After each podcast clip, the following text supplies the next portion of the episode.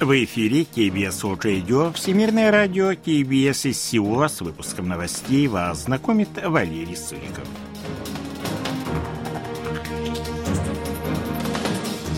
Основные темы этого выпуска Пхеньян провел артиллерийские стрельбы на западном побережье. Состоялось первое заседание Индо-Тихоокеанского диалога. Южнокорейская экономика восстанавливается, но потребление сокращается.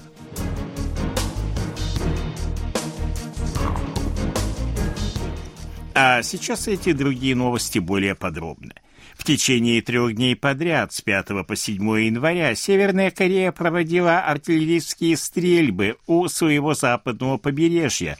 По данным Объединенного комитета начальников штабов Вооруженных сил Республики Корея, 5 января с 9 до 11 часов утра артиллерия Северной Кореи выпустила около 200 снарядов в направлении Желтого моря, севернее южнокорейских пограничных островов Пэньондо и Йонпьондо. 6 января с 16 до 17 часов из того же района были выпущены около 60 снарядов. Однако северокорейская сторона позднее сообщила, что с помощью подрыва кумулятивных зарядов была проведена имитация артиллерийских стрельб с целью проверки разведывательных возможностей южнокорейских вооруженных сил. 7 января с 16 до 17.10 были выпущены около 90 снарядов снарядов. В результате обстрелов южнокорейские военные и гражданские лица не пострадали. Все снаряды упали в морской буферной зоне примерно в 7 километрах к северу от северной разграничительной линии в Желтом море. 7 января северокорейская артиллерия провела учения с артиллерийскими стрельбами в четырех районах западного побережья параллельно военной демаркационной линии в Желтом море. Как сообщило агентство «Ацтак» со ссылкой на генеральный штаб Корейской народной армии, были выпущены в общей сложности 88 снарядов из 23 орудий береговой артиллерии. В направлении военной демаркационной линии стрельба не велась, и учения не представляли угрозой для соседних стран, подчеркивается в заявлении. Генштаб подтвердил также сообщение о том, что 6 января была проведена имитация артиллерийских стрельб с помощью подрыва кумулятивных зарядов.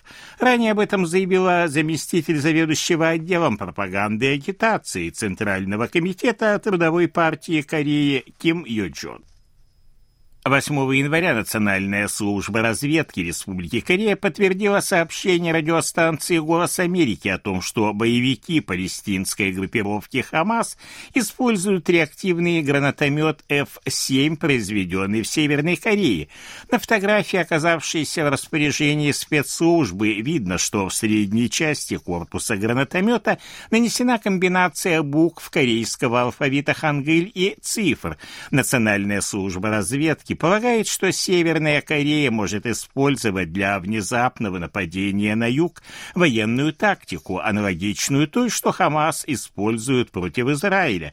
Пхеньян отвергает обвинение в том, что Хамас использовал северокорейское оружие для нападения на Израиль как безосновательное.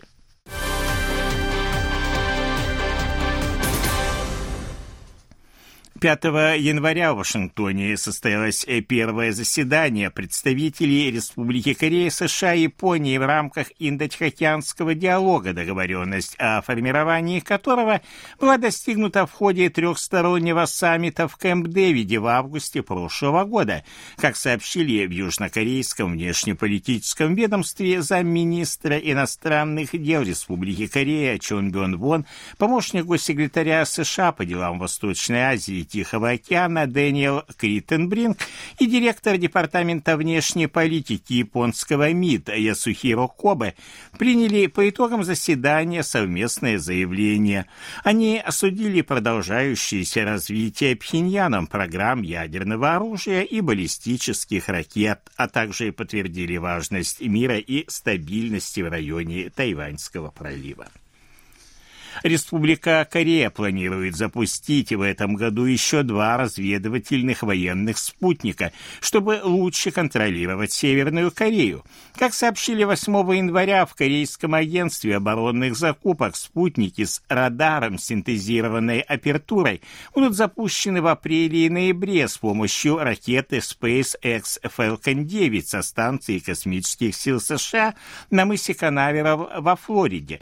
До конца 2025 года Республика Корея планирует вывести на орбиту еще четыре спутника, которые расширят возможности космической разведки на фоне растущей ракетной и ядерной угроз со стороны Северной Кореи. Кандидат на пост министра иностранных дел Республики Корея Чо Тэ Йоль обещает сосредоточиться на активизации сотрудничества США и Японии на фоне растущей ракетной и ядерной угроз со стороны Пхеньяна.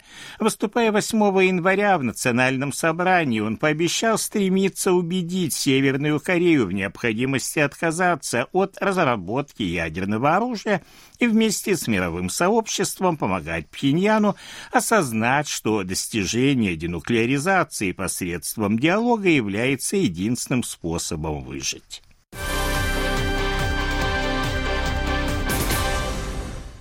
Две 2023 год оказался крайне неудачным для полупроводниковой промышленности, которая является одним из ключевых секторов экономики Республики Корея. Еще хуже то, что перспективы на наступивший год остаются туманными. Полупроводниковое подразделение Samsung Electronics завершило первый квартал прошлого года с дефицитом. Во втором квартале продажи сократились уже более чем на 50% в годовом исчислении. Южнокорейский производитель впервые уступил первенство на рынке американскому конкуренту Intel. По итогам трех кварталов прошлого года суммарный дефицит дефицит превысил 12 триллионов вон или 8,5 миллиардов долларов. В результате компания впервые за 25 лет приняла решение сократить производство полупроводников. Тем не менее, есть и хорошие новости. Начиная со второй половины прошлого года цены на полупроводники и их экспорт постепенно восстанавливаются. Этот рост обусловлен в частности увеличением продаж чипов памяти с высокой пропускностью пропускной способностью. Они обладают повышенной скоростью обработки данных. В Республике Корея наблюдается незначительное сокращение частного потребления и инвестиций на фоне высоких процентных ставок, хотя экономика постепенно восстанавливается благодаря восстановлению экспорта полупроводников. Об этом говорится в ежемесячном отчете Корейского института развития, опубликованном 8 января. Сокращение потребления и инвестиций привело к замедлению роста занятости и сохранению инфляции. Тем не менее, менее, экспорт выполняет ключевую функцию в смягчении экономического спада, говорится в отчете. В ноябре минувшего года розничные продажи, основной показатель частных расходов, снизились на 0,3%, между тем в предыдущем месяце соответствующее снижение составляло 4,5%. По мнению экспертов, улучшение носит временный характер. Объем перевозок пассажиров по железным дорогам Республики Корея вернулся в прошлом году к доковидному уровню. Как сообщили Корейская железнодорожная корпорация Korail и SR Corporation, оператор скоростных поездов SRT, услугами железных дорог воспользовались в минувшем году 163 миллиона 40 тысяч пассажиров. Это 99,7% показатели доковидного ковидного 2019 года.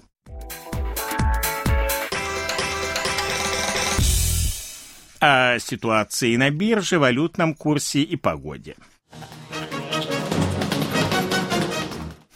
Главный индекс корейской биржи Коспи 2567,82 пункта. Индекс биржи высокотехнологичных компаний Косдак 879,34 пункта. Валютные курсы 1316 вон за доллар, 1438 вон за евро. В Сеуле солнечная погода, температура воздуха ночью до минус 11 и днем тоже прохладно до минус 1. Это были новости из Сеула.